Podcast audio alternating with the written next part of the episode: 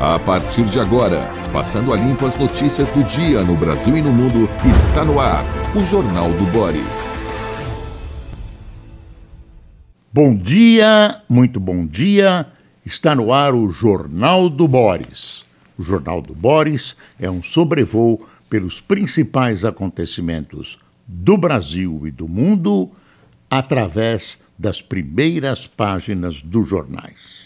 Espero que você tenha passado um Natal feliz e agora prepare-se para as festas de fim de ano. Aliás, 2022, aqui entre nós, já vai tarde. Especialmente os bolsonaristas acham isso. Eu acho por outras razões. Não foi um ano bom para o Brasil. Foi um ano cheio de problemas, cheio de contradições, cheio de legalidades e ilegalidades, e 2022 já vai tarde. Espero que 2023 seja melhor. Tem tudo para ser. Vamos ao noticiário. O presidente Lula hoje estará em Brasília, já deve estar, e supostamente até quarta-feira deverá completar o seu ministério. Está aqui na, na, numa das páginas, a página de política do valor econômico, está aqui, ó. Lula conclui até quarta o ministério que está enrolado no ministério do presidente Lula? Bom, além de ser o ministério praticamente petista, porque uh, o PT e Lula não conseguiram compreender o arco de apoios. O arco foi eleitoral, mas para governar os cargos principais, né, os cargos essenciais, ficaram na mão do PT. Tem gente que diz: olha, o PT não ia abrir mão. Agora, se quer fazer um governo de aliança, um governo, como Lula diz, de salvação da democracia, tem que abrir mãos, tem que abrir mão de uh, algumas, alguns costumes do PT por exemplo, que são essa de, um deles de hegemonia nos cargos. Uh, então, o problema, o grave problema, continua sendo a da, a da Simone Tebet. A Simone Tebet uh, foi angular, foi importante uh, na vitória eleitoral do presidente Lula. Você lembra que a eleição foi por uma margem muito pequena, ela teve cerca de 4% dos votos, não seriam suficientes para cobrir essa diferença, mas ela arrastou muita gente para o âmago do, do, do PT. E um pessoal mais à direita, mais centro-direita, por causa da Tebet, por causa da adesão dela, que acompanha Tebet, talvez não tenha votado nela, uh, foi convencido a votar no Lula uh, pela presença de Simone Tebet, especialmente, claro, no segundo turno ela foi candidata no primeiro, especialmente ela foi angular. Ela e Marina Silva. Então surgiu um problema, Marina Silva, tudo indica, já o noticiário do fim de semana indica, está nomeada ministra do Meio Ambiente. Uh, havia resistências a ela, Marina saiu uh, do PT e saiu do Ministério do Meio Ambiente no governo Lula, saiu atirando e ela uh, realmente arrumou uma boa parcela de inimigos dentro do PT. Quem fez o acerto para ela voltar foi Fernando Haddad, ela voltar a, a, ao contato com Lula e ela, com todos os méritos, com toda a oposição que ela tem, mas uh, ela conhece o setor, ela é uma mulher corajosa e, evidentemente, tudo indica que será a ministra do Meio Ambiente. Aí o Lula não sabe o que fazer com a Tebet. O que, que vamos fazer com a Tebet? Então, empurrar a Tebet para um cargo secundário, desculpe, desculpem os petistas, é uma alta sacanagem. Ela foi candidata a presidente da República, não é nenhuma boba, é uma pessoa preparada, tem experiência política. Então, estão oferecendo para ela, por exemplo, o Ministério do Planejamento.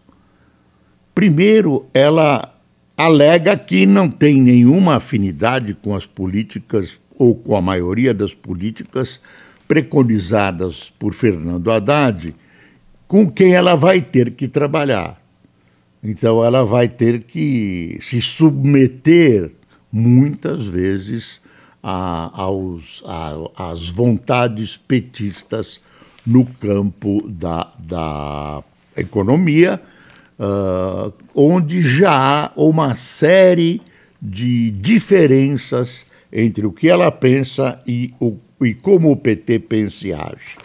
Então, planejamento para ela seria uma catástrofe, seria uma catástrofe. Pois planejamento é um ministério que não tem visibilidade. Não tem nenhuma visibilidade, é um ministério burocrático, quer dizer, ela fica lá num cantinho. Falam em cidades, talvez seja um ministério interessante para ela. Tem, tem verba, eu não sei exatamente qual é verba, qual será. Ah, essas verbas podem ser deslocadas. Cidades talvez seja alguma coisa interessante para ela. Dizem, dizem que o ministro da Agricultura já está escalado.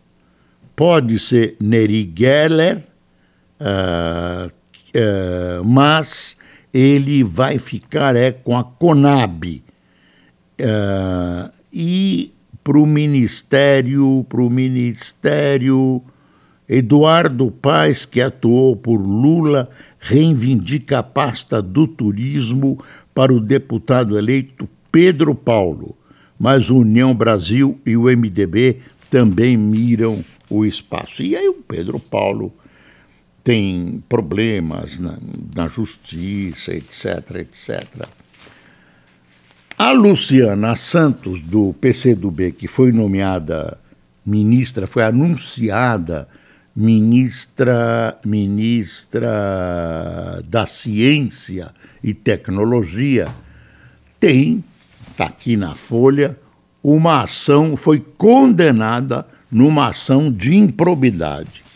Defesa afirma que escolhida para o ministério não atuou em licitação e aguarda julgamento de apelação. Então, não está transitado em julgado não, não tem ainda o seu desfecho essa, esse processo e o advogado a defende. Olha, quer ver? A advogada também enfatizou que a modernização da iluminação da cidade gerou uma iluminação da cidade, enfim, quando ela era prefeita, agora ela era vice-prefeita eleita de, de vice-governadora eleita. Ah, não, eu me confundi, desculpe, deixa eu ver se é vice-governadora eleita de. Ela é prefeita de Olinda e vice-governadora de Pernambuco. Ah, Segunda-feira é duro, viu? Aliás, todas as feiras são duras, especialmente a feira que você vai comprar verdura, que já passou de todo o limite de preços do razoável. Tem uma coisa que aconteceu no fim de semana que hoje desapareceu dos jornais.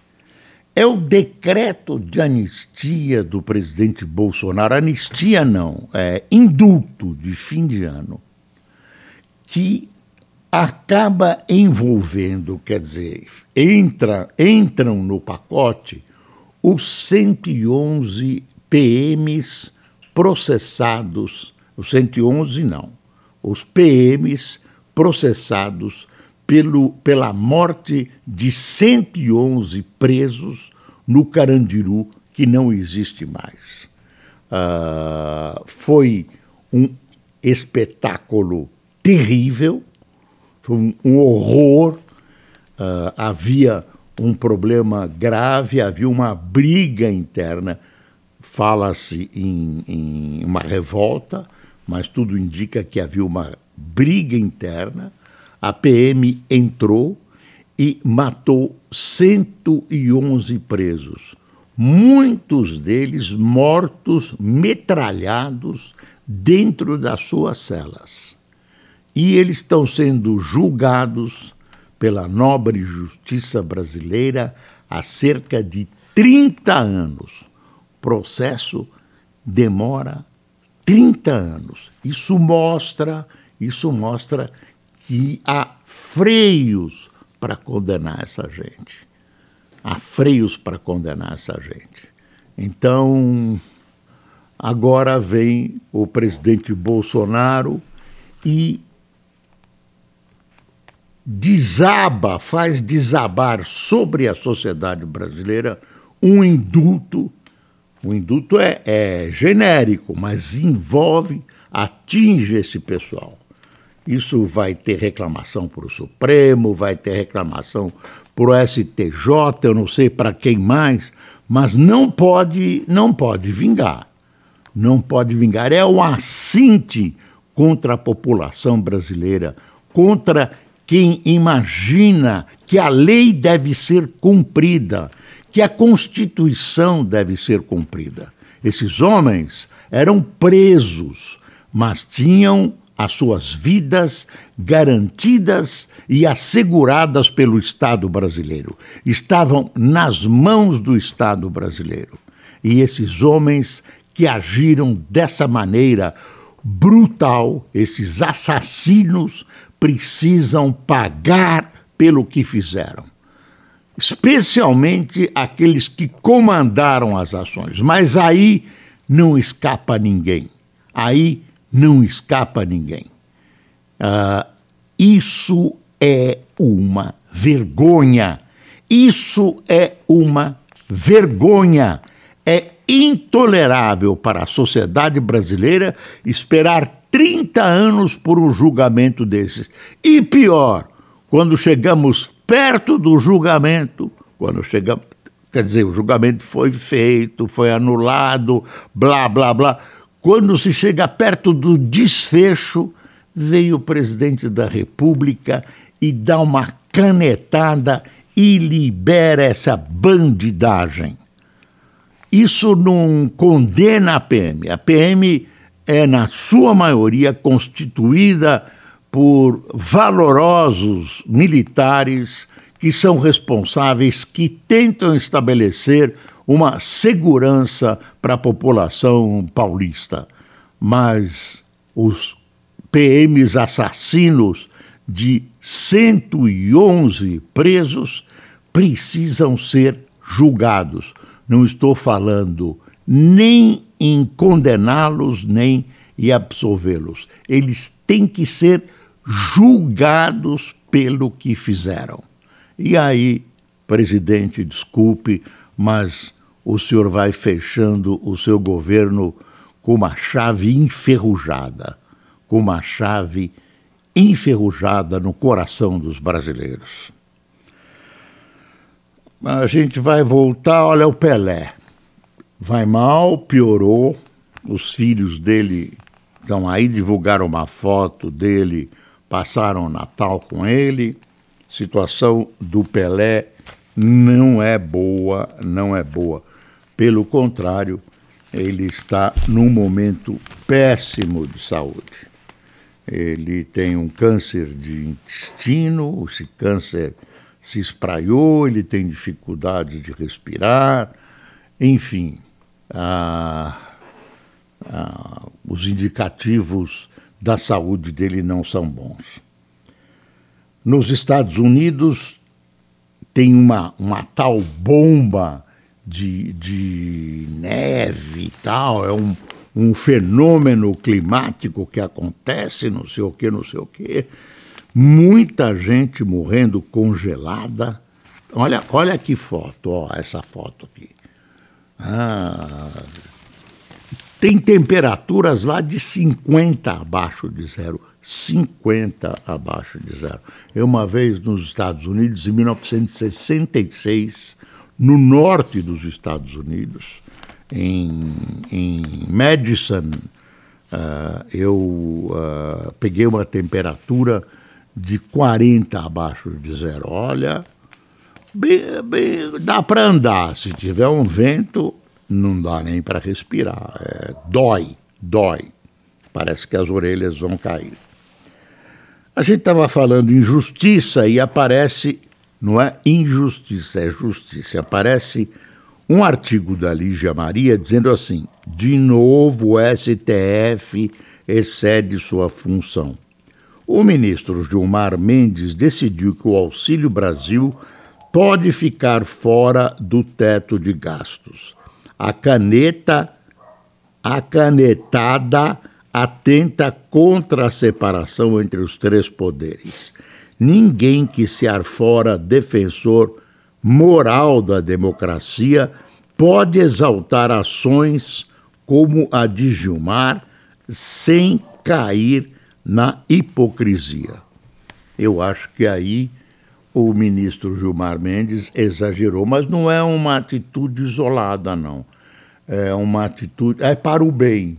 Era uma, uma questão uh, que tirava o Lula de uma situação delicada, ele estava contra a parede, uh, fica, ficou parecendo, ninguém pode enganar, uma ação conjunta com o ministro Lewandowski. Então, uh, eu não vou repetir tudo o que aconteceu, uma história enorme, mas o, o, eu ima, imagino que o ministro Gilmar Mendes estava uh, tentando uh, apaziguar, apaziguar o momento tenso que o Brasil atravessa. E falando em tensão, tem a história desse maluco né? A Folha dá o título Preso, prisão de suspeito de terrorismo aumenta a tensão pré-posse de Lula.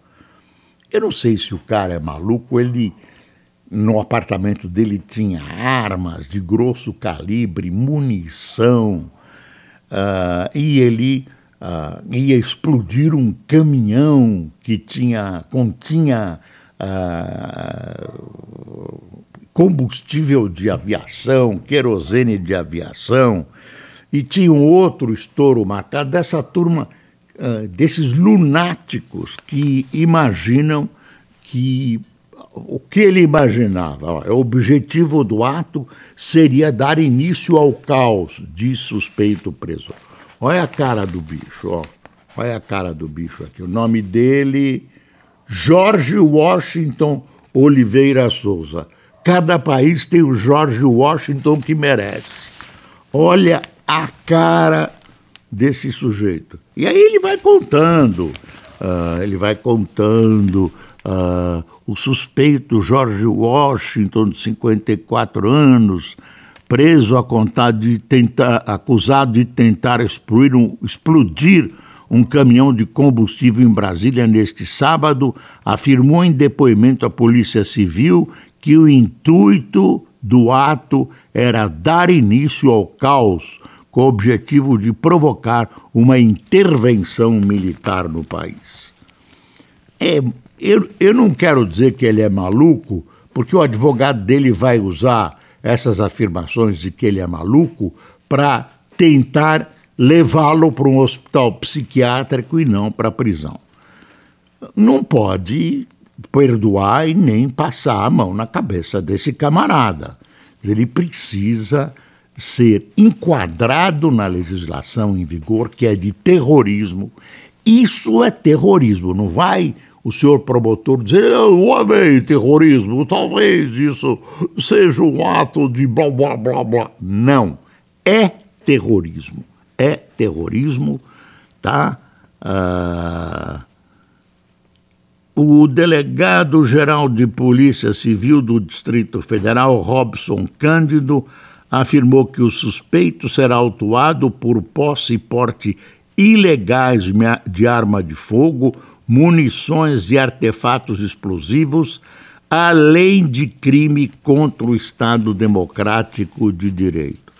Quero ver, quero ver, porque de repente vão dizer que ele é maluco, aí fica essa grande dúvida quem vai financiar a, a defesa dele. Uh, quer ver? Uh, narrou então, na sexta-feira, por volta de 11h30, um manifestante desconhecido que estava acampado no QG entregou a ele um controle remoto, quatro acionadores e que, de posse desse material, fabricou o artefato. Isso não é brincadeira de criança, não. Quer dizer, ia explodir junto do caminhão com combustível, com querosene de aviação. Havia um outro ponto em Brasília uh, que estava designado para explosão. Não pode perdoar esse pessoal. Aí que você fica lamentando que não exista prisão perpétua no Brasil. Você imagina quantas vidas serão é, seriam perdidas. Cara de pau, cara de pau. PL, PP e PT serão campeões de emendas cheque em branco. Siglas terão em 2023 maior soma de verba criticada por falta de transparência. O PT critica, critica, o Lula critica, mas o pessoal dele não é bobo, participa. Ah, tem uma análise sobre a, a atuação do Haddad. Haddad deixou marcas próprias como gestor, mas foi criticado por atropelos. Tem a história dos curdos assassinados em Paris e a reação das autoridades francesas, né? Prenderam o cara, o cara maluco também, que se confessou, que se confessou racista, negócio da maior gravidade. Ah, hoje vamos viver essa história do Lula, né? Vamos viver essa história do Lula. Eu não sei, deixa eu mostrar o, o, o Estadão aqui, ó. São Paulo ganhará um novo parque em área do Hospital das Clínicas. É uma área contígua aos hospital das, ao Hospital das Clínicas, com 32 mil metros quadrados. Ideia, ideia é que espaço tenha foco em acessibilidade e convivência. Obras devem começar em 2023 e o custo é de 50 milhões. Será? Ah, eu estou achando que o número está errado. Em todo caso, né? bom, pode ser, pode ser. Preso por tentar atentado à bomba, não agiu só, diz polícia. Segurança de Lula será revista e reforçada para a posse do dia primeiro. É bom reforçar bem e bastante. Tem um, um artigo aqui, e era na Folha. É, é a história de café e ovo. Volta sempre a história de que café faz mal, ovo faz mal, e aí no dia seguinte aparece uma outra história de que café faz bem, protege o coração, essa esse material. Pesquisa mostra benefícios de café na saúde cardíaca. Você vai ver que amanhã sai um outro artigo dizendo que café é grave para o coração. E ovo também, a mesma coisa. A mesma coisa. E aí a gente fica sem saber. Aí, desse, desse artigo da Folha, você fica sabendo que café é melhor, que café é pior. Mas aí é uma pesquisa científica, aliás, todas são. Deixa eu contar para você quem tomou café com a gente nessa última semana, é a última semana do ano, né? Charlotte Fernandes, Ivone Ione Carlos, Eunice Mendes, Sebastião Amaro, Eliezer Cardoso, Tarcísio Santos, Rafael Avelar, Djalma Júnior, Mauro Abrita, José Ricardo, Marilene Machado e Luiz Veiga. Ah, Anauil Rodrigues, que é de Santos, Luiz Pires de Itupeva, Classi Chineide de Cerro Largo, no Rio Grande do Sul, e Cícera Tavares, do Recife. Pessoal, vamos acompanhar hoje a, a záfama de Lula, que vai tentar desfazer esse nó. Faltam 16 ministros de apenas 37 ministros que vão constituir o seu ministério. Deus proteja o Brasil. Até amanhã.